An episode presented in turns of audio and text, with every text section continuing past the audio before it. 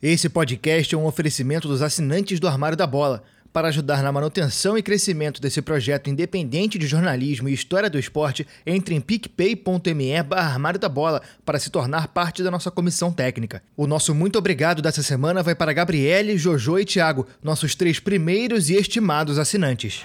Birkin, kom till Janne, ja. Sätter han fram. Kiralkopi. Teodor Elmar. Är det 1-1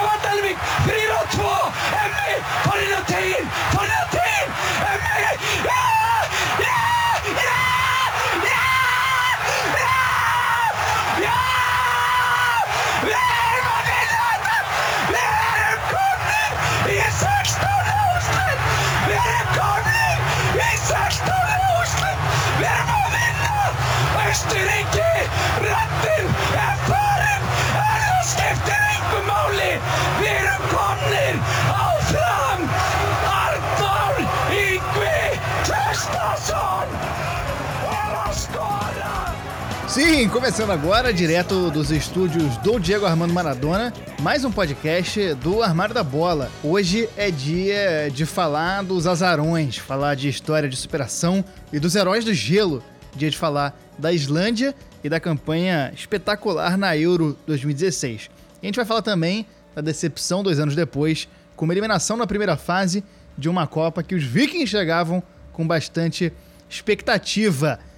Lembrando que esse programa é publicado em meio às férias do Armarão. A gente está aqui na MTV, na Praia de Santos, é, junto com o Edgar e Sara e o Thunderbird no, no verão do Armário da Bola.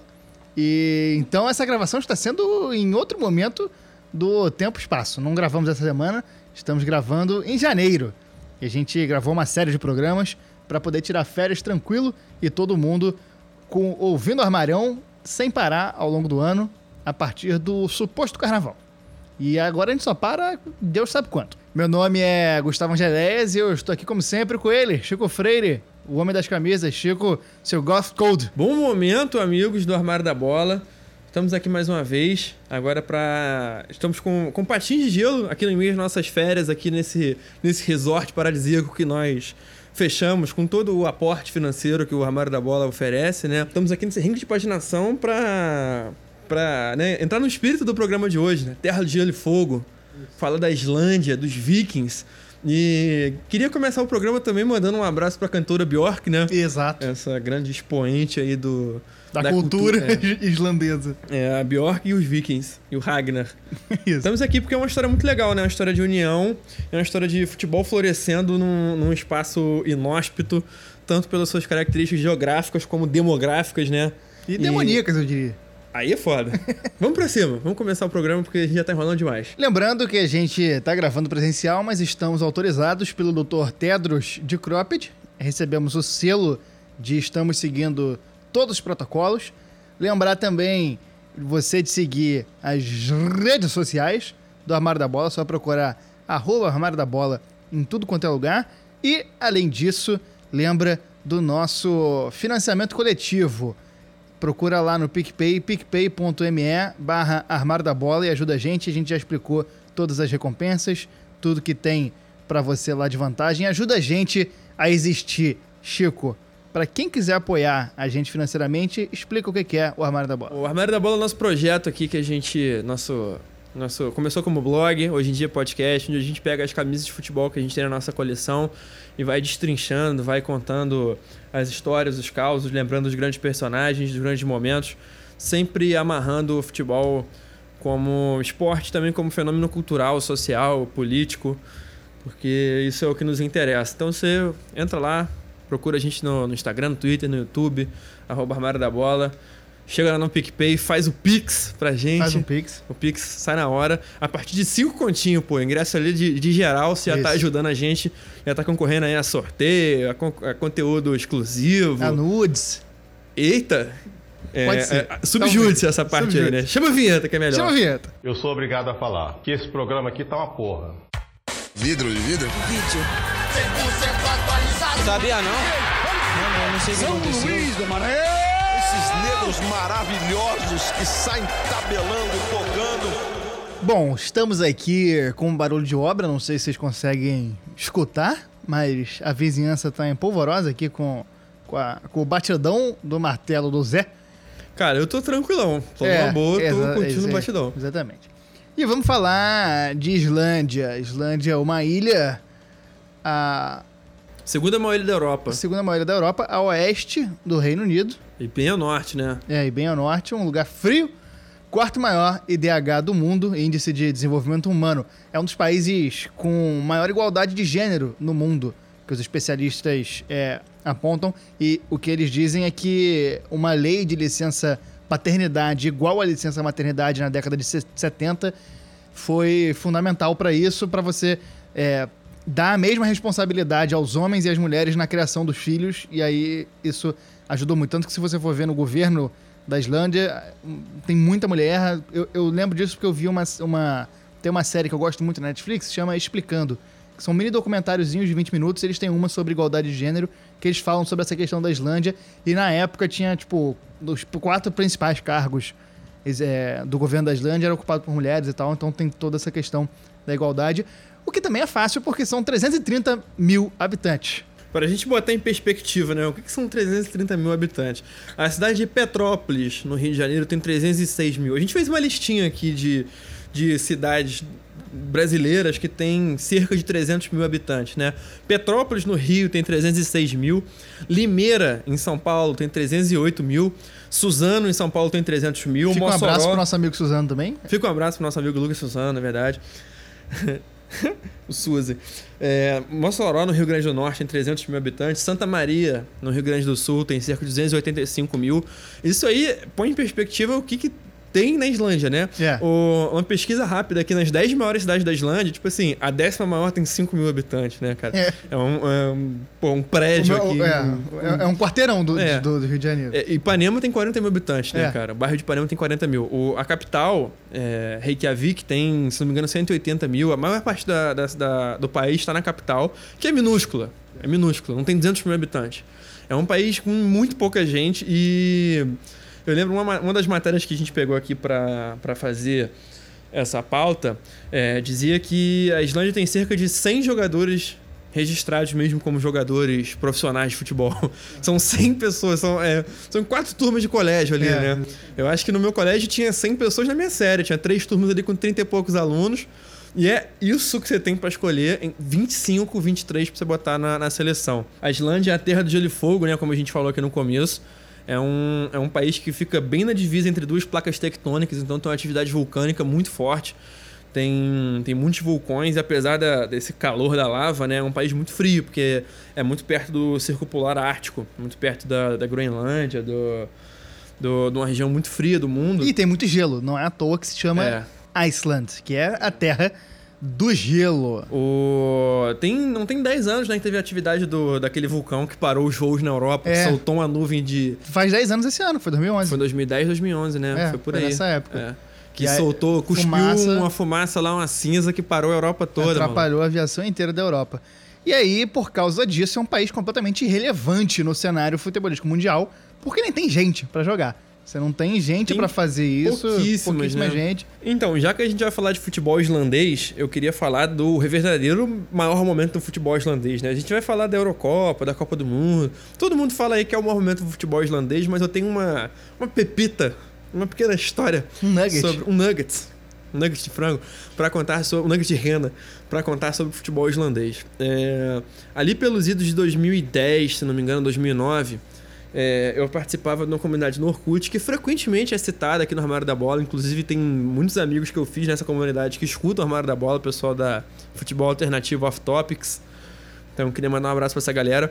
É, o pessoal fez um tópico comentando, cara, que viralizou na época. Era um time islandês, o Stjarnan, que eu acredito que você fala assim, da segunda divisão islandesa, que fazia umas comemorações é, engraçadas, que o cara Ah, pescava o amigo, aí o outro jogava uma granada, aí o outro fazia uma canoa. Cada gol. Os, no campeonato islandês, cada jogo tem 18 gols, né? É 7 a 5 é daí pra baixo. E aí. O pessoal fez um tópico pra rir disso, né? Olha que legal, que engraçado, né? Viralizou na internet na época. E aí um doidão, que eu não lembro quem foi, achou o, o cara, o artilheiro do time no Facebook, que na época mal existia. Ele achou o cara, mandou uma mensagem e falou assim: Hey, irmãozão, Se liga nisso aqui, que tal você fazer isso no próximo jogo? E mandou o vídeo do, do grupo. Eu vou pesquisar o nome do, desse, desse conjunto musical, que é muito, é muito importante citar o nome deles aqui como É um dos pilares visionários e, e né, um, um pessoal realmente À é, frente do seu avant-garde, né?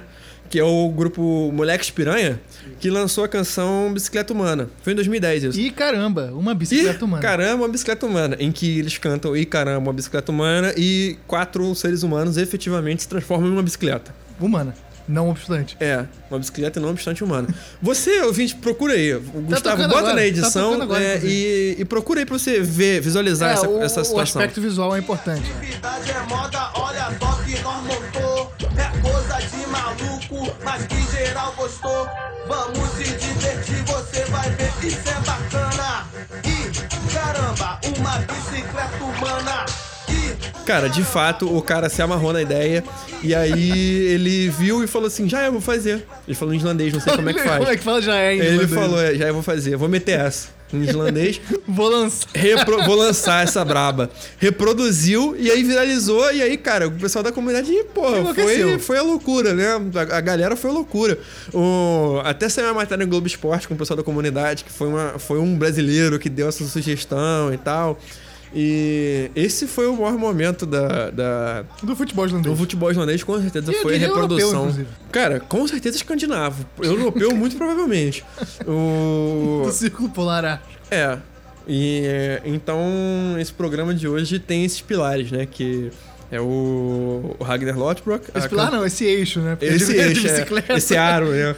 Esse aro 12. Que é Ragnar Lothbrok, cantora Bjork. Eu tenho certeza que a cantora Bjork ela, ela gostaria de reproduzir uma, uma bicicleta humana ao lado do viking Ragnar Lothbrok. O, tem casos de um jogador ou outro que, que nos anos 70, 80 chegou a jogar na, na Bundesliga. Tem um caso de um jogador que o nome me escapa nesse momento que chegou a ser cortado para ser naturalizado alemão. É.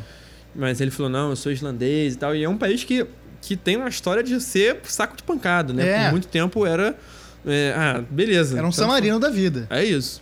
E... Tem também o outro que a gente vai falar mais tarde, que é o Gu Johnson, que é o cara que em 2005, 2006 jogava ali no Barcelona. Foi um, um grande exemplo. Vamos chegar lá. E a Islândia chega com essa história de ser completamente nula no futebol às eliminatórias da Eurocopa de 2016. A Eurocopa de 2016 seria o prim- a primeira edição do torneio, o principal torneio de seleções fora a Copa do Mundo, que é aquele que todo mundo chama, né? A Eurocopa é a Copa do Mundo sem Brasil, Argentina e Uruguai. É basicamente isso. Então, é uma competição muito difícil que tem as, as Eu eliminatórias. contra essa afirmativa. É quase isso. Mas... Tecnicamente é. mas o charme não é a mesma coisa, mas É. tecnicamente é isso.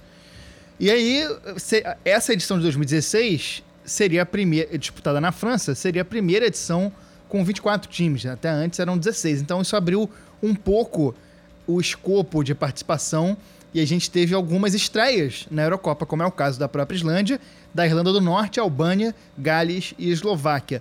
Pra... Curioso, rapidinho, ra- curioso que a, a Eslováquia já tinha jogado Copa, Copa do, do mundo, Mundo. até em 2010 e não... Tipo, o Gales já jogou a Copa do Mundo, mas lá em 1900 e lá vai a história, né? É. É, nesse século, a Eslováquia jogou a Copa do Mundo e nunca tinha jogado o Euro. É doideira, né? E para se classificar para a Eurocopa, a Islândia pegou um grupo das eliminatórias com República Tcheca, a famosa Tchequia, Turquia, Holanda, os Países Baixos, Cazaquistão e Letônia. A República Tcheca ficou em primeiro lugar com sete vitórias, um empate e duas derrotas. A Islândia ficou em segundo com 20 pontos, seis vitórias, Dois dois, empates e, e duas derrotas. A Turquia foi o terceiro país classificado no grupo. Holanda de fora, que também ficaria de fora da, Da Copa. Copa. do Mundo dois Muito anos doido, seguintes. porque eles ficaram em terceiro em 2014, ficaram de fora da Euro 2016 e ficaram de fora da, É. da Copa do Mundo 2018. Uma Então, fase é. ruim pra Holanda aí. E o que é muito doido, porque eles terminaram 2014 com uma perspectiva assim, né? Uma nova geração, É, é. Blind, Depay. E isso depois de ser vice em 2010, né? Era É. pra ser um- a continuidade do projeto. A Islândia, ela vinha, ela vinha com, com o mesmo técnico já há cinco anos, né? Em 2011, eles contrataram o Lars Lagerbäck, que é um... O Ragnar Lothbrok, né? o Wagner Love. La- Ragnar Lothbrok. É, o Ragnar Lothbrok, que ele fez um dueto ali com a Bjork no comando. São os únicos habitantes da Islândia, né? Não, o Lars Lagerbäck, ele é um treinador sueco que... Ele foi o técnico da seleção sueca em 2002. Ele já tinha um trabalho na, na Federação Sueca, já tinha treinado categoria de base, já tinha sido assistente na seleção sueca nos anos 90. E em 2002, ele foi o cara que botou a seleção da Suécia é, em evidência na Copa do Mundo, porque ele hum, caiu no grupo da morte com Argentina, Inglaterra e Sérvia, se não me engano. E, Em 2002? É. Nigéria, não foi? Nigéria, isso mesmo. Isso Ah, mesmo. se Sérvia, tem a Sérvia Argentina, jogou tem- com a Argentina, jogou, foi em 2006, tem E razão. se tem, e se tem Argentina, tem Nigéria. É isso, é isso, é verdade. É, pegou um grupo da morte e classificou em primeiro, né? Acabou perdendo pro Senegal nas oitavas de final, porque foi uma surpresa, mas fez uma campanha muito boa. E ele assumiu a seleção islandesa em 2011 num, num dueto, não com a cantora Bjork, mas com um treinador islandês chamado Heidar Hallgrímsson. Que eles faziam um- uma dupla de técnicos e desde 2011 foram desenvolvendo esse trabalho. Então, para a eliminatória de 2016, é, a seleção já estava um pouco mais habituada, né? Em 2014, pela primeira vez, eles jogaram um playoff de, da, da eliminatória para a Copa do Mundo. Eles jogaram, perderam para a Croácia na, na repescagem. Eles passaram em, em segundo lugar do grupo, perdendo para a Croácia. A Croácia acabou jogando a Copa do Mundo 2014. E em 2016 eles conseguiram fazer essa campanha muito boa, né? É, ficaram na frente da Turquia, é, ficaram na frente da Holanda, que num, num grupo difícil, teoricamente a Islândia co- corrida por fora se classificou com tranquilidade.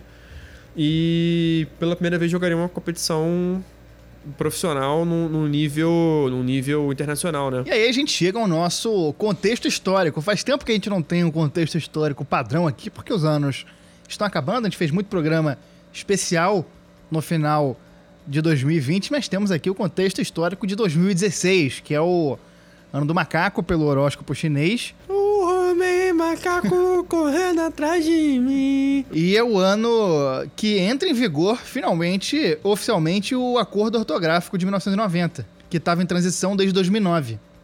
Na pauta eu botei 2019, mas é 2009. É, eu fiquei um pouco confuso. Em na 2009 começa o período de transição, em 2016, oficialmente, os documentos todos devem ser escritos sem ditongo aberto. Sem trema e, sem, e com ideia sem acento. Isso, exatamente. É basicamente isso que mudou. E, e a regra de hífen também mudou tudo, até hoje eu não decorei. Acho que eu não É, eu queria saber, e o foda-se? é com hífen ou sem hífen? Exatamente. Fica aí a questão, nossos amigos formados em letras podem mandar essa cartinha pra redação. Em 1 de fevereiro, o OMS declarou emergência internacional por microcefalia. Era a época do Zika vírus. Um vírus que, que causou um grande temor aí e a gente não sabia o que ia, que, ia, que ia vir depois também, né? É, o Zika vírus, ele era, ele era um, um risco muito específico numa, numa situação muito específica, né? É. Ao contrário do, do coronavírus, que é uma parada mais abrangente, o Zika vírus ele era um risco muito maior para grávidas, para gestantes, né? Que tinha essa questão do, É. da criança nascer com microcefalia. E Aqui no Brasil teve muito, né? Teve um surto ferrado, em né? Recife tem muita criança com microcefalia. Foi O- é muito ligado tensa. uma situação precária, né? A situação É, de saúde, pobreza, é. Exatamente. Como toda doença dessa, assim, quem é mais atingido é a galera mais pobre. Em 10 de fevereiro, a estação Primeira de Mangueira conquistou o Carnaval Carioca depois de 14 anos, com o carnavalesco Leandro Vieira. Acho que, se eu não me engano, foi o primeiro ano dele como carnavalesco na... Eu tenho quase certeza que sim. Na série... Como é que é o nome? Grupo Grupo, Especial. E com enredo sobre a Betânia, a menina de Oiá, Maria Betânia, a Mangueira conquistou o Carnaval. Eu queria mandar um abraço pro nosso amigo Artuzinho, né? É. Perguntar quem me chamou. O maior imitador de Maria Bethânia do hemisfério sul, eu diria. Eu diria, eu, eu seria capaz de cravar isso em toda a América Latina. Quem me chamou? Quem vai querer voltar pro ninho? Redescobrir seu lugar. Eu gostaria de mandar um beijo pro Chivo Veire e Gustavo Angeléias. Do Armário da Bola, o melhor podcast do Spotify e todas as plataformas. Sem meu. Não, esse desfile foi sensacional, Foi cara. incrível, eu cheguei a, a- Eu tive a oportunidade nesse ano de ir no desfile das campeãs, que já é mais bagunçado, né? É. Já é amistoso. mas eu sou salgueirense e o enredo do Salgueiro tava maravilhoso esse ano sobre o malandro. Só que quando, quando passou a mangueira, foi um, foi um negócio arrebatador, assim. é. Esse, esse samba é maravilhoso, o desfile tava maravilhoso. É. E eu sei que tá engasgado pra você fazer essa pergunta, assim, cara. Eu vi a Mangueira entrar. Eu não ia É, fazer. Quem, quem não viu a Mangueira entrar esse ano, perdeu, cara. Porque tava um- foi um negócio De louco, assim. de louco.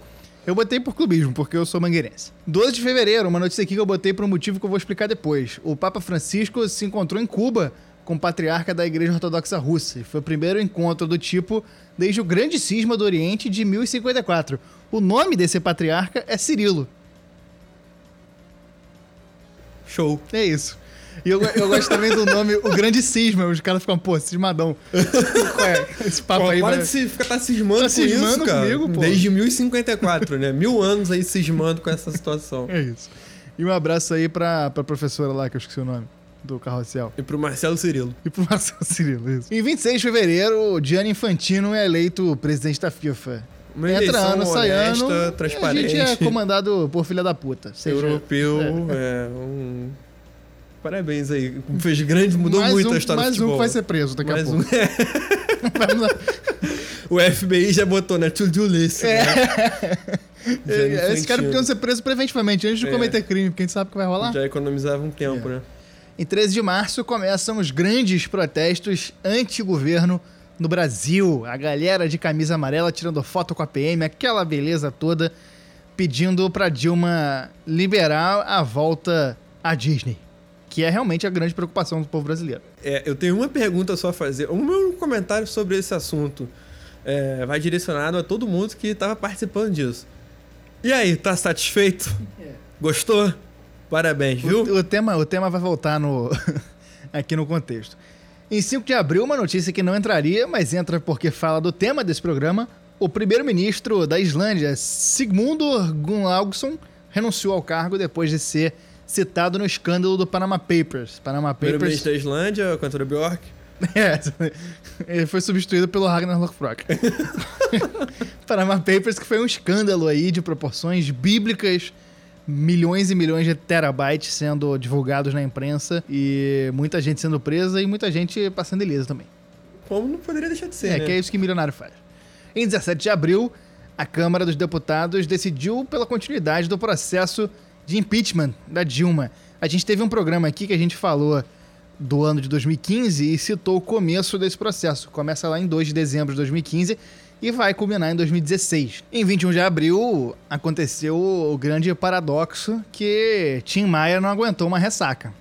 Algo ine- inexplicável, a ciclovia Tim Maia, que li- liga a Zona Sul... O, O Leme ao Pontal. O Leme, o Leme ao Pontal, é verdade. Por isso que é por Tim isso é. Tim Maia, olha aí. Ah. Caramba, desabou a Tim Maia. Passando aqui rápido, no meio da edição mesmo, não desliguei nem meu, meu ventilador é, para avisar, só que a ciclovia não liga o Leme ao Pontal. Ela é o que faltava para uma ciclovia inteira ligar o Leme ao Pontal, mas a ciclovia Tim Maia ia do Leblon a São Conrado. E, enfim, prova aí do, do grande... Não, bom investimento genial, feito. né? É, fez uma ciclovia para não usar. Não, que a ciclovia, no caso, ela. O pessoal não pensou, por um momento, assim, tem uma, tem uma viga, tem um pilar e tem a ciclovia em cima, né? Só que a ciclovia, ela só era colocada, não era parafusada na viga. Ninguém parou pra Ninguém chumbou. assim, pô. Tem que chumbar? Se não, pá, vamos não. passar uma cola prit aqui, um, porra, botar um parafuso, dar um martelo, um negócio pra prender o negócio no lugar. Não, não, não, não, não, deixa só apanhado mesmo que tá suave. Pronto, bateu Na uma onda, levantou ressaca- o bagulho e levou embora. Na primeira ressaca caiu. É o Rio de Janeiro, né? E aí, em 12 de maio, a Dilma é finalmente afastada da presidência por 180 dias, quando a Câmara faz aquela votação desesperadora, né? estarrecedora. É, se a gente começar a ent- entrar muito nesse assunto, a gente só vai falar disso. Esse dia era pro vagabundo que homenageou o torturador ter saído direto para um camburão. Isso não é liberdade de expressão, isso não é ah, imunidade parlamentar, isso é crime. Isso é crime. Se fosse um país sério, fosse um país minimamente sério, teria saído direto para a prisão e estaria lá até hoje. Como outros países aqui, vizinhos nossos, trataram a ditadura como deveriam ser tratados, fizeram assim.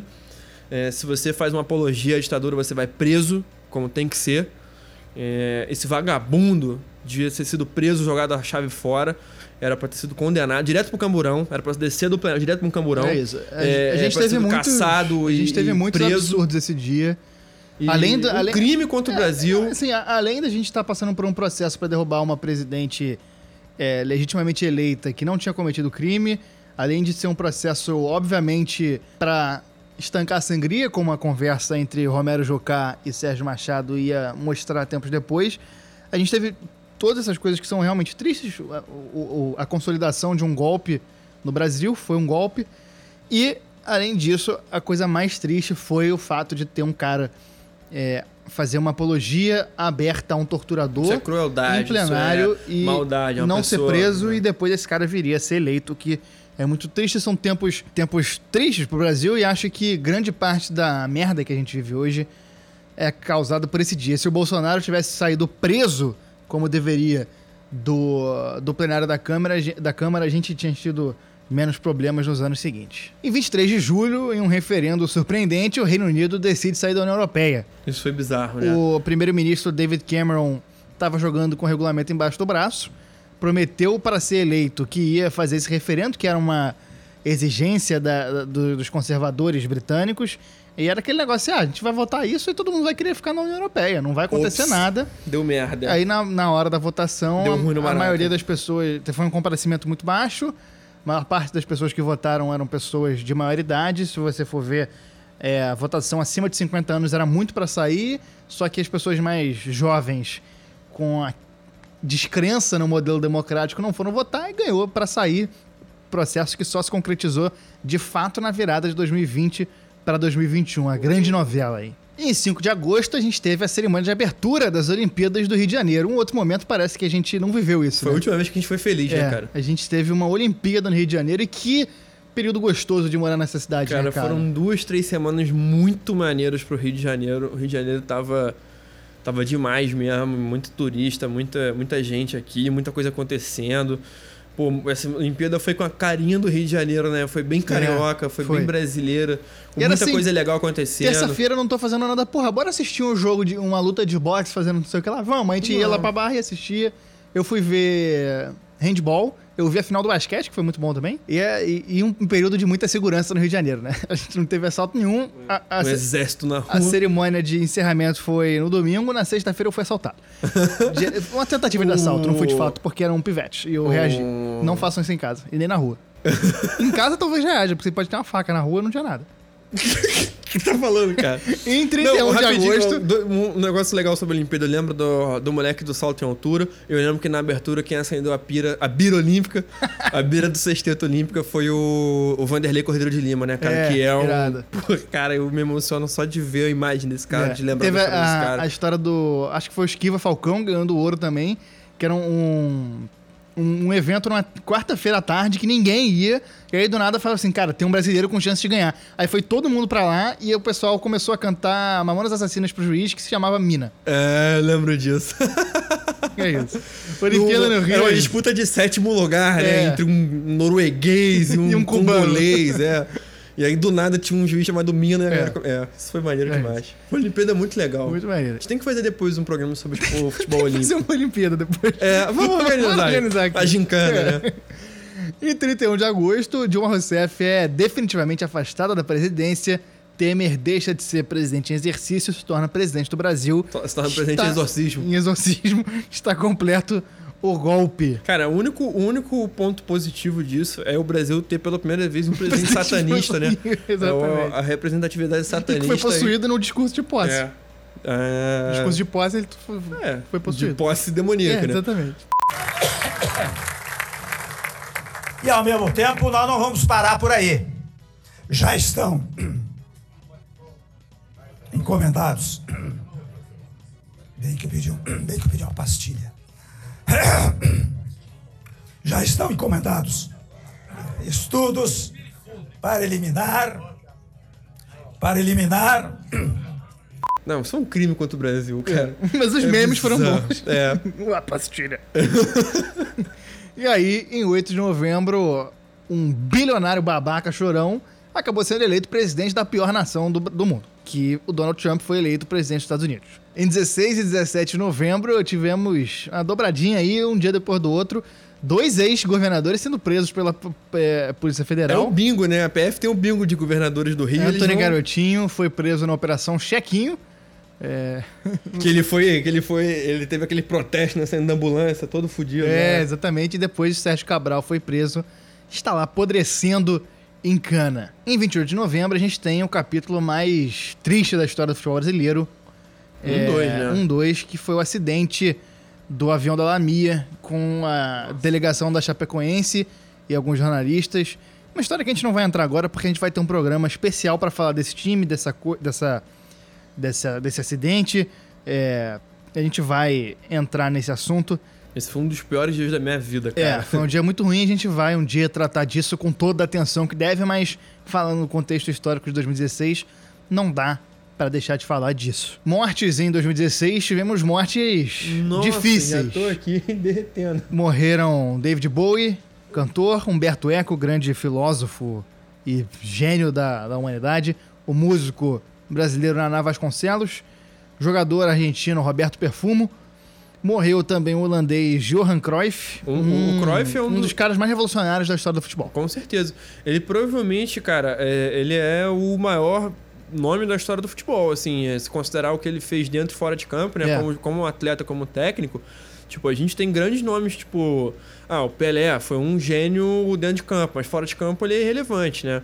A gente tem, tem grandes nomes, assim, complementando dentro e fora de campo, né? De contribuição pro futebol, o Cruyff provavelmente é o maior de todos, É, cara. revolucionário, tem, tem absolutamente. Cruyff, Beckenbauer, tem poucos nomes, assim, que, que chegam perto disso. Morreu também o cantor americano Billy Paul, morreu o cantor brasileiro Calbi Peixoto, um dos maiores atletas de todos os tempos, que é Muhammad Ali, famoso Um cara muito importante Cassius Clay. É, né? exatamente, um cara que, por ser tão bom quanto ele era, ele tinha condição de ser importante para os negros americanos. Era um cara que se recusou aí para a guerra do Vietnã, um cara que estava sempre é, batendo de frente com o racismo americano, que era muito forte na época, nos anos 60, a época que eles estavam deixando para trás, começando a deixar para trás, ainda não deixaram até hoje, mas começando a deixar para trás os traços mais visíveis da segregação. E ele foi um cara muito importante nesse movimento, aí nos anos 60, o movimento pelos direitos civis. A performer é, ucrano-brasileira Elco Maravilha, morreu em 2016. O poeta Ferreira Goulart, o cantor Velhos parecem velhas. George Michael e a Carrie Fisher, nossa eterna princesa. É. Pô, cara, Carrie Fisher é uma morte que mexe muito comigo. Eu sou um grande entusiasta. Somos grandes entusiastas de, de Star Wars aqui. O falecimento da Carrie Fisher é, foi, foi muito pesado. Ela teve uns, uns dias ali, né? Ela teve um problema cardíaco, um ataque num, num voo. E ela ficou meio entre se segurando ali uns dias até confirmarem a- o falecimento dela. E a Carrie Fisher é um personagem muito, muito interessante, né, cara? Ela. Ela, além de- do- da participação dela em Star Wars, dela ser uma, uma das primeiras protagonistas mulheres fortes na história do cinema, né? Que ela é uma princesa guerreira, né? Ela é uma princesa que dava tiro, que aloprava o mocinho. É, ela era exatamente esse personagem na vida pessoal. E ela tem muitas coisas interessantes sobre. Ela foi uma pessoa que lutou contra vícios É. drogas e alcoolismo. Ela é uma pessoa que teve distúrbio psicológico, que ela, ela tratava bipolaridade, tinha várias questões. E ela falava abertamente sobre isso, né? Ela, ela mesmo muito jovem, é, nos anos 60, 70, que ela participou do. 70, né? Na verdade, que ela começou a participar do Star Wars, 70 e 80. Ela sempre falou muito abertamente sobre isso. Ela foi, um, foi um- uma mulher muito forte, né? Ela me lembra muito, até fisicamente, minha avó Daisy, que é a pessoa que eu mais Eu amo no mesmo. mundo. De jeito e de, e de personalidade, e de história, assim. É uma pessoa que lembra muito minha avó. Eu sempre tive muito carinho por ela como personagem Princesa Leia e como pessoa Carrie Fisher. E essa morte mexeu muito comigo. É, até foi uma homenagem incrível que fizeram no, no Rogue One, né? Que é um dos melhores filmes da série Star Wars. Que aparece ela. E foi lançado poucos dias depois do falecimento dela. É, é, uma, é uma morte muito, muito sentida. É, muito doída. E é isso, 2016, só porrada. De 2016 pra cá é só porrada. Ladeira Quando a gente abaixo. for falar de 2020, amigo, acabou. Vai ser um programa só pra contexto histórico. E vamos, Vamos voltar a falar de futebol. Vamos pro falar de futebol na Eurocopa da França, que virou só Euro, mas a gente é velho e vai chamar de Eurocopa. A Islândia pegou um grupo com Hungria, Portugal e Áustria. No papel, né? Portugal do Cristiano Ronaldo vai sobrar. É. E aí Hungria, Islândia e Áustria estão na mesma prateleira ali pra brigar. É, e teoricamente é a mesma prateleira, mas Islândia parecendo ser o mais fraco, né? É, um olhar de fora. Teoricamente, se fosse pra eleger uma baba do grupo, seria a Islândia. Eu diria talvez a Áustria, cara, que apesar de ter o Alaba, que é um jogador muito bom do, do Bayern, né? O, a Islândia tinha muitos jogadores na, na Premier League, né? Tem o, o Sigurdsson, um jogador É, que era um muito grande bom, jogador uma história muito grande. É, é um grande jogador com certeza. Tem uns caras em times médios ali da Bundesliga, o Finn Bogason, o... tem outros caras ali jogando em, em ligas grandes, principalmente Alemanha e Inglaterra. É, talvez um, um elenco um pouco mais experiente do que o, o da Áustria. E a Hungria também já mais tranquila, né? Com Zalai, com, É. com cara já também na, na Bundesliga com muitos jogadores húngaros. E a Hungria tem uma seleção que hoje em dia é irrelevante, mas tem uma história, né? É. E então a questão era essa, assim, uma Islândia acima da média, é, uma Hungria ali, Portugal sobrando e a Áustria ali também brigando. E essa era uma Eurocopa, como a gente falou no começo, com 24 participantes, então iam, iam passar terceiros colocados. Então bastava vencer um jogo que você provavelmente já estava na segunda fase. E foi o que aconteceu, né? Com Portugal. A gente teve um grupo embolado e Portugal teve muita dificuldade. Logo na estreia da Islândia contra o time de Cristiano Ronaldo, um a um, jogo amarrado, né? Não foi, Foi um jogo de, de muitas oportunidades. O goleiro da Islândia fazendo milagre. Não, fez muito milagre. Ele foi o grande nome do jogo, né? É. A Islândia jogou da, da forma como, como, como ia ser sua, sua própria identidade, né? A muralha de gelo ali na frente. Tem o, o Sigurdsson com um jogador habilidoso, bom É, que na era- bola parada, mas que era a saída do time, né? ele não é um cara rápido, né? É, mas, é, um cara... que organizaria o meio-campo pra sair no contra-ataque e ser o cara que ia lançar as bolas. Mas acabou que o time não tinha tanto. Não conseguia sair, era só defesa e, e é assim que jogou. Total, era, era a defesa muito forte, um goleiro seguro fazendo milagre. Mesmo com a segurança da defesa, o goleiro precisou trabalhar muito. E muita marcação, o Sigurdsson tentando organizar o contra-ataque e o Finn Bogason ali na frente pra botar a bola pra dentro. O... E foi o que aconteceu, né? O Cristiano Ronaldo foi muito bem marcado esse jogo. O Haldorson, o goleiro, fez milagre. Cara, tem cada defesa dele nesse jogo que é coisa de maluco, assim. É. E a Islândia já começou arrancando esse pontinho, né? O Nani abriu o placar no primeiro tempo, numa, numa, numa jogada pela, pela ponta, ele botou pra rede. E aí no segundo tempo o Vieirinha, que não era nem pra estar marcando, o Vieirinha é, é meia, é mais, mais, mais ofensivo. Deu mole na marcação dentro da área, a bola sobrou e o Bjarnason abriu o placar, abriu o placar não, empatou pra, pra seleção islandesa. E acabou ficando um a um. Um, resultado, um pontinho da onde a Islândia não esperava nada, né? E na outra partida dessa primeira fase, a Hungria ganhou de 2 a 0 da Áustria. Na segunda rodada, a Islândia empatou novamente 1 a 1 com a Hungria e Portugal empatou com a Áustria. Então É, o grupo esse- embalou, embolou, Embolou totalmente. de vez, tava todo mundo empatado em ponto, né? Só. é, Não, a Hungria na verdade estava na frente, mas muito empate nesse, nesse, nesse grupo, né? Portugal e Islândia com a mesma pontuação.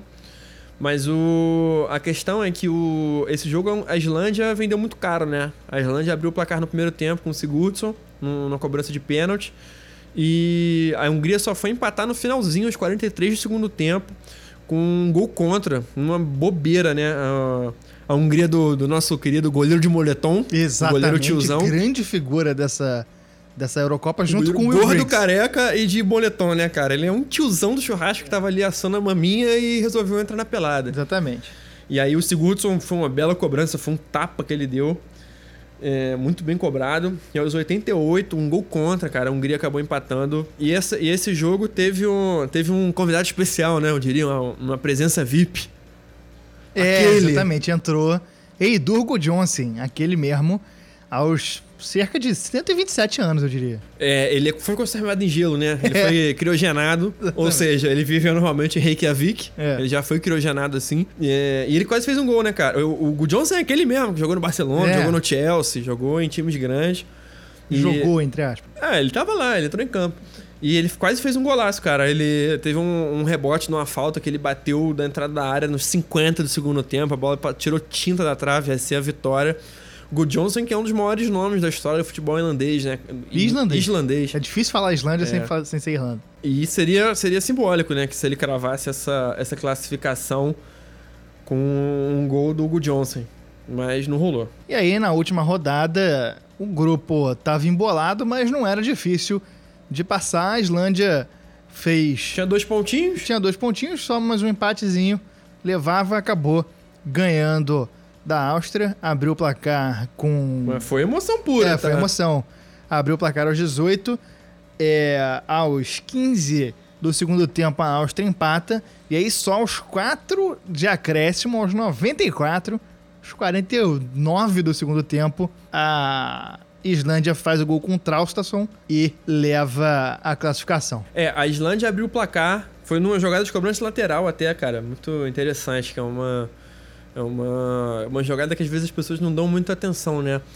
E aí a Áustria ainda podia passar de fase também, porque já tinha um pontinho do, do empate contra Portugal. Então todo mundo podia passar, todo mundo tava no, no 220 querendo, querendo resultado. Aí no, no final do primeiro tempo, o Skulason fez um pênalti idiota, Dragovic empatou para a Áustria. E a Áustria voltou bem melhor, né? A Islândia mais uma vez foi dominada, já tinha sido dominada por Portugal e pela Hungria, acabou sendo Não, o Drago- Dragovic bateu na trave. é verdade, o, o pênalti não foi o gol, é verdade, tem razão. O Dragovic bateu na trave e o Schopf empatou na segunda etapa, né? Que a Áustria estava crescendo no jogo e a Islândia se defendendo ali com, com a garra dos vikings, né? É. Que foi o que, o que marcou os caras. E, e aí no finalzinho do jogo, o Haldorson, o goleiro, mais uma vez trabalhando muito. Aos 48 do segundo tempo, aquela loucura, goleiro na área, a Áustria querendo fazer o resultado, querendo fazer o resultado. E aí, meu filho, bobeou, dançou.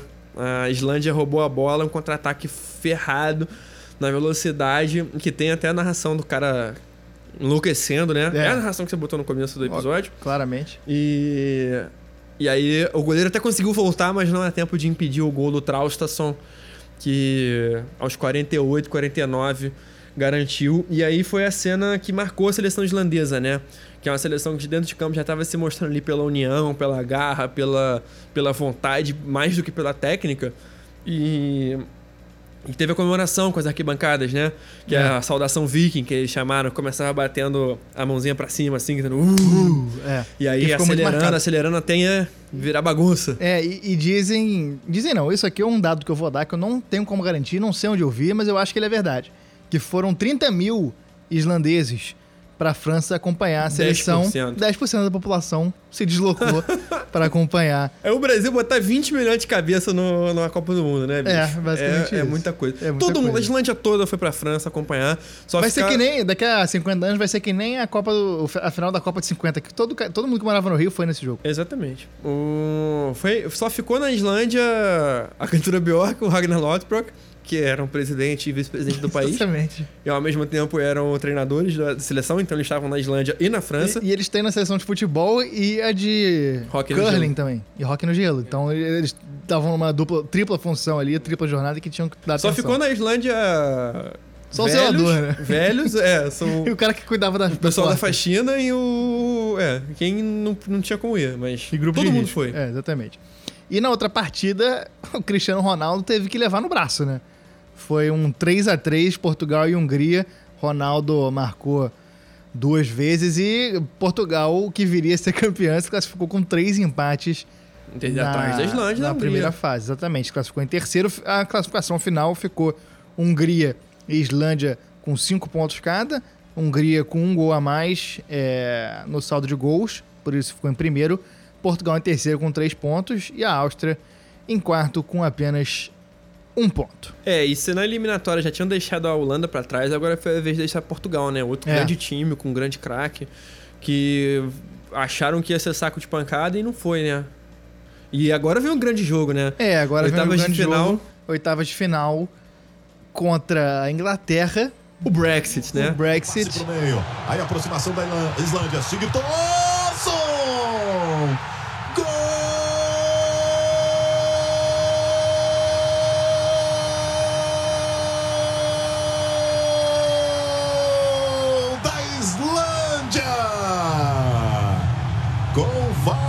De John Hart.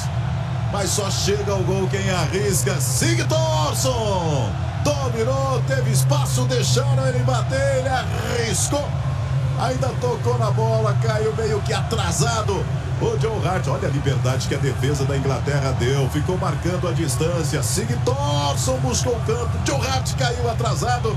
E a Islândia vira. A Islândia E vira. esse- essa partida foi dois dias depois do Brexit, não foi? Depois Foi, dois foi, dias depois da eleição. foi bem próximo, foi bem Foi próximo. Muito próximo. E aí o pessoal, com a derrota da Inglaterra, spoiler. O A pessoal Inglaterra ficou- saiu da Europa. Garra- né? Inglaterra saiu da Europa, foi o Brexit, depois o Eurex- Eurexit. Vocês não querem sair da, da Europa? Sai, então ué. sai direito, pô. Sai de tudo. Sai politicamente, sai esportivamente também. Mas A Ingla- zebraça, né? Zebraça. Zebra, zebra não, foi um. Cadê? Eu até não tenho aqui na pauta Um alce. animal. Foi uma rena, né? É uma rena. Foi uma rena passeando em campos Passeou em campo. franceses. A Inglaterra entrou com Joe Hart no gol.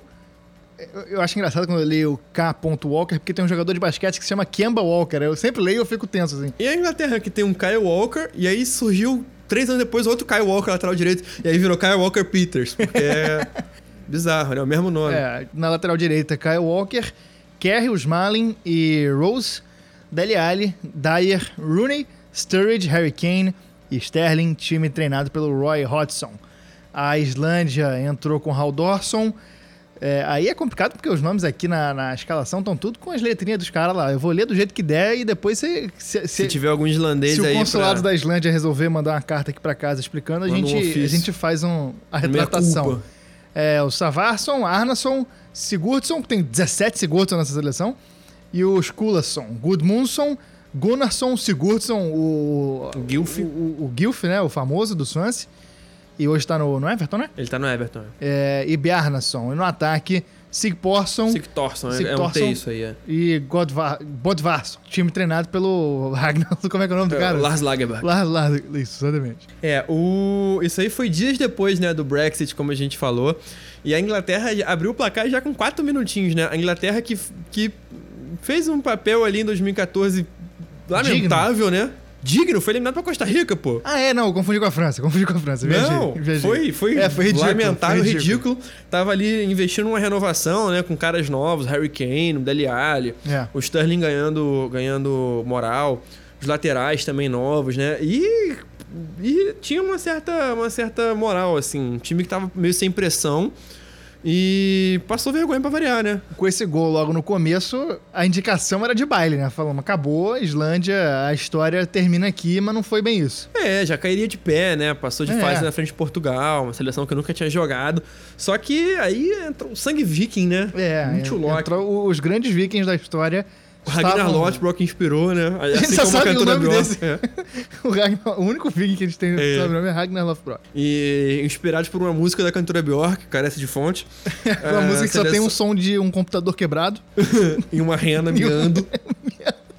é... A Rena Billy, que aprendeu a miar aos 3 anos de idade. não tem como ser criado. Ragnar. É a rena da cantora. Ela tem uma rena Aí depois, depois a gente vai dizer pro cara lá que fez a crítica pra gente que, que os nossos comentários não são Ah, infantos é, faltou a gente mandar um abraço pra Jéssica Alba, A né? gente vai mandar no, O Jordi primeiro, Alba, no é. primeiro programa a gente vai mandar. Verdade. Aqui a gente tá só retomando. Não, o Rooney abriu o placar aos 4 minutos. E aí, 5 minutos depois, a Islândia já tinha empatado. Foi. foi Porra, o, o Sigurdsson, né? E aí foi uma traição, né? Que o Sigurdsson ele começou a carreira na Premier League. Desde a base ele joga na Premier League, ele jogou no Reading, jogou em times menores. Ele jogou no Tottenham. E ele estourou no, no Swansea, né? Tem uns 5, 6 anos. Ele estourou no Swansea, na época que tinha um Micho. É, eu fui ver o, o, o Sigurdsson. Eu tenho a camisa do Swansea com o nome do Sigurdsson, muito orgulho. E hoje em dia ele tá no Everton, um cara muito bom na bola parada. Ele empatou, né, na- o jogo, numa jogada de lateral mais uma vez. Falha do goleiro. Pra variar, nunca né, teve o goleiro Joe. Hart, né? É, na Inglaterra nunca teve falha de Nunca goleiro. teve. Ele falou no, falhou no segundo gol, né? Antes dos 20 minutos, o Sig Thorson Ah, é já verdade. tinha virado. Joe Hart pra variar, mão de pau. E a Inglaterra teve posse, até finalizou, mas sem muito perigo. Muito, muito, muita bola pra fora. É, a Inglaterra, a Islândia chegou mais perto de, de, de aumentar o placar do que a Inglaterra de empatar, né? O Sigurdsson meteu uma bike maravilhosa Linda. que o Joe Hart pegou. E aos 37 do segundo tempo, o Gunnarsson, numa, numa jogada de contra-ataque, driblou bonito, deixou o Wilshere Pra sem trás. pai nem mãe, meteu uma paulada e o Joe Hart fez um milagre. É preciso dizer que ele fez um milagre num chutaço, um canhão do. Do que vai jogar no Ceará. É, tá. é, eu, eu, eu. Seria uma contradição profissional da minha parte fazer qualquer comentário sobre essa negociação. Não pode porém, confirmar eu nem negar. acredito. Eu Pode acredito. confirmar nem negar. Eu acredito. Termina o jogo, história. A Islândia eliminou a campeã mundial. A Inglaterra eliminou os inventores do futebol. Entre os oito maiores, de, de quem nunca tinha jogado o Euro, pros oito maiores do continente, cara. É, uma. É uma caminhada grande. E na raça, né? Esse, esse é a grande, o grande traço do futebol islandês nessa época. É a raça, é a entrega, é o. O comprometimento tático também, né? É, muita força, né? Pouca técnica, muita, muita raça, muita É, vontade, e, mas muita todo união, mundo, né? E todo mundo jogando certinho, né, cara? É. Todo mundo, o time jogando com uma Aplicado. química muito grande, aplicado, todo mundo sabendo as movimentações defensivas, um sai, o outro cobre. É, era um time bonito de ver, um, um desses times defensivos que é legal de você Divertido, ver. né? E é divertido porque você vê como é que os caras estão jogando, você Muito carisma, né? muito carisma. E, e aquela questão toda que aí, já nas oitavas, o time começou a ficar famoso e aí começa a ver aquelas histórias. Aí começa a saber quem é quem, aí fala que o cara é dentista e joga e treina à noite na Islândia. E tinham vários desses, desses caras nessa seleção que é. Que, que- que basicamente não eram jogadores de futebol, mas estavam numa Eurocopa e chegaram numa quarta de final de Eurocopa. Não, e é o maior resultado da história do país, né? Um país que só tomou porrada e finalmente virou e falou assim: não, agora é nossa hora. Com uma geração, pô, realmente acima da média pro próprio país, né? Como a gente falou com jogadores na Bundesliga, na Premier League, jogadores em clubes grandes e com passagens em clubes grandes. E foi muito legal de ver mesmo, né? A união da arquibancada, com 10% do país ali torcendo, com, com da união extra-campo com o dentro de campo. Foi muito legal, né? Os jogadores, eles, eles estavam muito gratos por estarem ali fazendo história, muito gratos pelo apoio. Então, quando eles... Todos os jogos eles saudavam a torcida nessa... Nessa coisa que virou talvez um dos maiores símbolos dessa Euro. Foi uma Euro muito legal 2016, com muita Foi história pra contar. E essa, e essa saudação viking foi, foi muito marcante, né? Foi muito.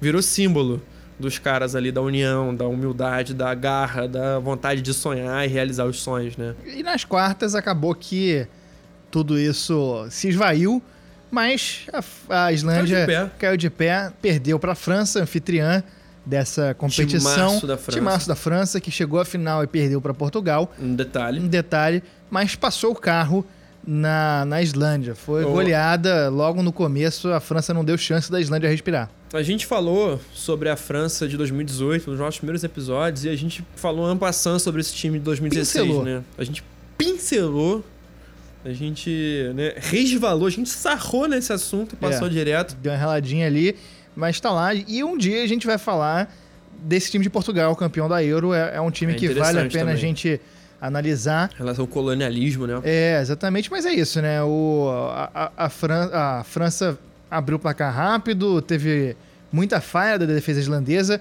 O Giroud... O grande, o grande, o grande pilar do futebol É. islandês, né? Falhou muito. É, é foda, né, cara? Tipo assim, vontade também. Ele não ganha jogo é, sempre, né? Vai ter hora que realmente o abismo técnico foi muito grande da Foi. França pra Islândia. Então, a Islândia fez o que podia, mas a, a França era um timaço muito bem treinado, com um técnico e com tática muito apurados, né? É, e aí o jogo terminou 5 a 2 teve gol do Giroud, Pogba, Payet, Griezmann. Antes do intervalo já estava 4 a 0 depois o Sigtorsson diminuiu, o Giroud fez o quinto, e aí aos 39 Bjarnason fez mais um gol. O time caiu, mas caiu bem e caiu empolgado para a Copa do, do Mundo de 2018. O time se candidatava ali para ser uma surpresa novamente dois anos depois, né? Virou xodó, né, cara? A Islândia ganhou uma moral de xodó. Ganhou um ar de xodó para os fãs de futebol. E acabou que na... Confirmou, né, essa, essa, essa expectativa na eliminatória, né? Logo depois da Eurocopa, o Lars Lagerbäck, ele deixou o cargo. Quem assumiu como técnico único foi o Hal Grimson, como a gente tinha dito, que era técnico conjunto. Ele acabou se tornando técnico único da seleção islandesa. E a Islândia estava num grupo difícil, né? O grupo I. Ih! Ih! Contra Croácia, Ucrânia e Turquia, que no século XXI já jogaram Copa do Mundo. Turquia em 2002, a Ucrânia em 2006. A Croácia tá aí sempre, né? Sempre. E foi vice em 2018? Seria vice no ano, no, na Copa de 2018. E fez um papel bom, né, cara? Ganhou, ganhou das três na. O grupo tinha ainda, né? A, Fin- a Finlândia e o Kosovo, que tava estreando em eliminatórias. Foi na segunda rodada teve uma vitória épica contra a Finlândia, um clássico do gelo aí, né? É. É, a Finlândia abriu o placar, o Puk, que joga na, no Norwich, um cara muito famoso né, na- no futebol inglês, abriu o placar, a Islândia empatou. O Lodge, que não é o Renan Lodge, Não? Ele fez 2 a 1 para a Finlândia aos 39 do primeiro tempo. E a Islândia foi empatar aos 91 com o Finn Bogason e o Ragnar Sigurdsson, que não é o Ragnar Lothbrok. Não, e nem o segundo. E nem o E o Sigurdsson, e nem a cantora Bjork. e nem a Cantora Bjork, e muito É. menos a Rena, Ragnar. Da cantora Bjork. É. Aos 96 ele virou o jogo, foi um jogo emocionante, que a Islândia conquistou três pontinhos aí contra a Finlândia e bateu Turquia, Ucrânia e Croácia em casa. Fora de casa meteu 3 a 0 na Turquia. Foi um time que manteve essa- esse espírito, manteve essa, essa vontade, esse ímpeto e se classificou bem. Foi, É. Passou tranquila, não precisou de, de, de, de repescagem, jogou a Croácia para repescagem da Copa do Mundo. Nas eliminatórias parecia realmente que ia ser um time que ia chegar forte na Copa do Mundo.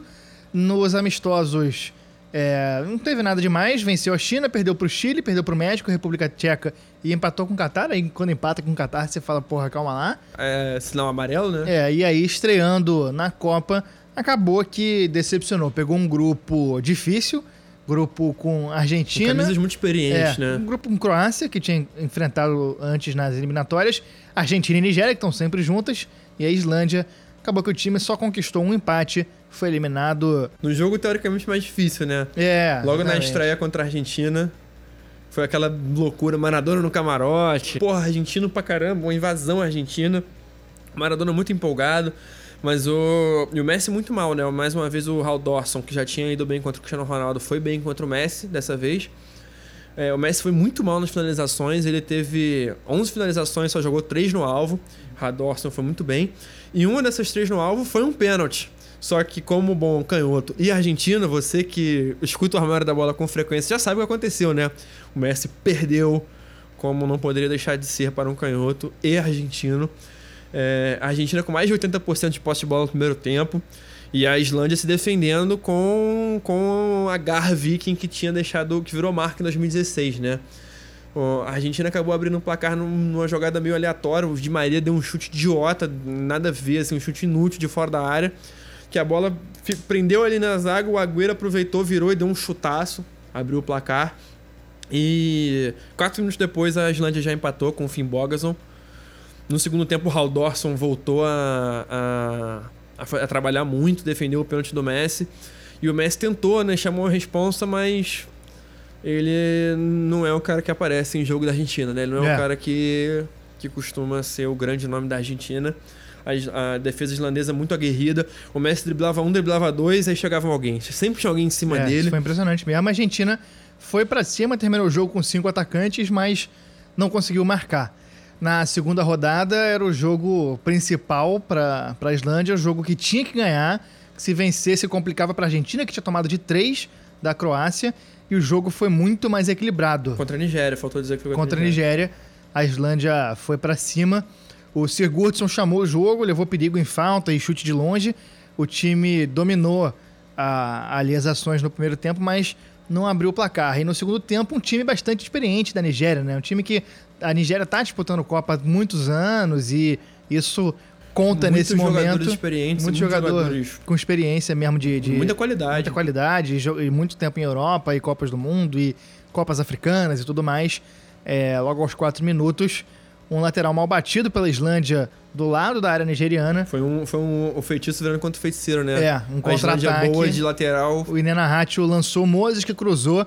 Ahmed Musa fez um golaço que ele dominou no peito, soltou um. Não foi no peito, não. Ele dominou na ponta da chuteira Ah, é verdade, verdade. Matou, chamou no bico e soltou um voleio. Sem cair, soltou um voleio. Foi um, foi um belo no contra-atacaço da Nigéria. O É. Ianat Moses correu igual um, um guepardo pelo lado do campo, cruzou bonito. O Musa, que é um jogador muito rápido também, muito, um chute muito bom. Ele dominou na pontinha da chuteira, soltou uma paulada que não tinha como. A Islândia até tentou escapar depois, mas a Nigéria voltou a dominar. E aos 28 é, teve uma bola no travessão. E no lance seguinte, uma arrancada do Musa que chegou a driblar o goleiro. E fez o gol. E Foi fez um- o gol. Foi uma arrancada bem sinistra. Ele deixou a galera pra trás e passou liso pela esquerda. Entrou na área, o goleiro saiu como dava, ele tirou do goleiro, tinha dois caras em cima da linha, ele meteu alto, assim, foi um, foi um gol, foram dois gols bem bonitos da Nigéria. Aos 37 do segundo tempo, pênalti para a Islândia, mas Sigurdsson bateu para fora e ali acabou o jogo. Acabou o jogo. É, a Islândia em situação complicada porque chega pro tudo ou nada contra a Croácia, que botou um time reserva até. E a Islândia Já estava classificado. já estava classificada. A Islândia partiu para cima com um estilo bastante diferente do que vinha fazendo. Foi por intervalo com o 0 a 0 graças ao goleiro croata que teve boas defesas. E na segunda etapa foi mais pro ataque ainda. E não tava acostumada, né? Não aí tava saiu acostumada. peixe fora d'água, né? É, a Croácia tinha experiência, conseguiu controlar o jogo ali com Conseguiu com, jogar com o jogo e pescar o lambari, né? É, como é que é lambari em croata? Agora eu quero ver. Aí tem que perguntar... Lambarovski. É, Lamberóbica. é lambarite. Isso. É, teve bola no travessão em contra-ataque da Croácia e logo depois abriu o placar. Aos 30 do segundo tempo, o Sigurdsson empatou de pênalti com Uma mãozaça do Lovren. E aí, nesse momento, teve esperança até, porque Nigéria e a Argentina estavam empatando. E se a Islândia virasse, passava. É, a Copa do Mundo é maravilhoso, né, cara? E nesse É. momento foi aquele Deus nos acuda, vale tudo, não sei o que, tá lá, o resultado tá ajudando, vamos ver. Última rodada, o grupo indefinido, só a Croácia ali de férias, pô, os três times brigando por uma vaga só. E aí dava. E aí foi pro desespero, o pessoal já tava sabendo que tava empatando o outro jogo, foi pro desespero. E acabou dando espaço, né? O Perisic da Inter de Milão fez um. Tava na Inter de Milão na época. Ele fez o segundo gol croata já aos 44 do segundo tempo. Sepultou. Sepultou não, porque Viking não é sepultado, né? É. Jogou- botou botou o- Jogou ele num- num barco num barco funerário, que tá com uma lançou flecha- a flecha com fogo, Isso, né? Fez a exatamente. pira funerária. A pira. pira funerária. E, aí, e acabou que a Argentina ganhou também da, da, É. da Nigéria e nem, nem daria, mas acabou sendo uma. Daria, daria. A Islândia É. chegava a 4 pontos. É. ah, De- dependeria do saldo de do gols, saldo de né? gols. É. E aí, se tivesse ganhando, tinha mais saldo que a Nige- que a Argentina. Verdade, verdade. E mas aí terminou o sonho, Islândia eliminada, De pé. mas terminou de pé e, e- é uma, uma seleção que pode dar frutos ainda, né? Um- É, é- é o tipo de, de história que pode despertar a paixão de um país, pode levar mais gente no país a jogar e manter um projeto, né? Manter um projeto que vise a voltar nessas grandes competições. É, é uma história de, de superação que, que é um continho de fadas, né? Como a gente falou em outros episódios sobre times que não ganharam. é, não precisa ganhar pra comover, pra emocionar, né? A Islândia é um país sem tradição alguma no, no futebol, né? Assim, tem tradição rasíssima, um ou outro jogador. Não tem um time islandês. A maior história do time islandês é, é o do Bicicleta Humana. E é um, é um campeonato que não tem relevância. É um campeonato muito. é, que, que mal revela. Você vê que o próprio Sigurdsson é um cara que, que é um cara, o maior jogador islandês, ele foi revelado da Inglaterra. E, mas que na garra, no espírito e na vontade fez história, né? Ele é, derrubou gigante, derrubou Portugal, derrubou Holanda, derrubou Inglaterra, bateu de frente com a Argentina, bateu de frente com Portugal, não derrubou, mas bateu de frente. É, foi uma seleção que fez história pra caramba, cara. E com, na garra, no, no espírito, no, inspirado por Ragnar Lothbrok e Cantor Bjork. É, é isso. E é aquilo que a gente gosta de ver, né? No futebol, quando não é o nosso time, a gente tá sempre torcendo pro mais fraco, sempre Carisma torcendo puro. pra quem tem mais carisma, sempre torcendo pro Davi derrubar o Golias, ou o contrário. É isso. É, tô sempre torcendo pro pequeno derrubar o grande. E foi por isso que essa seleção da Islândia conquistou o mundo, fez sucesso e a gente espera que daqui pra frente volte às competições e volte a ter resultados surpreendentes. Com isso, a gente termina mais um episódio da segunda temporada do Armário da Bola. A gente. Você vai me dar destaque final? Chico, qual é o seu destaque final? Eu tô enferrujado. O meu destaque final, esse episódio. Ah, tem que ser pra três pontos, né? O primeiro é o Ragnar Lothbrok, É. o segundo é a Cantora Bjork e o terceiro é o, o- a bicicleta humana. São personagens fundamentais pra essa trajetória. Fundamentais, fundamentais. A gente agradece todo mundo que ouviu, agradece todo mundo que puder ajudar a gente a divulgar. Manda pros amigos. Quem puder apoiar a gente financeiramente, estamos com um projetinho aí super interessante, cheio de recompensas maneiras para você ajudar a gente a continuar produzindo conteúdo. Eu tô me desconcentrando porque o gato está tentando assassinar o fio do fone de ouvido. E a gente volta na semana que vem. Grande abraço. Valeu!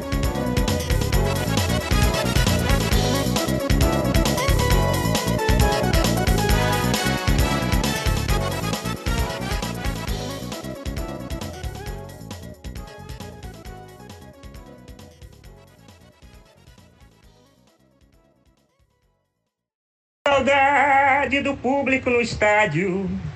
Tô com saudade do roubo no véu. Vasco da Gama foi pra segunda.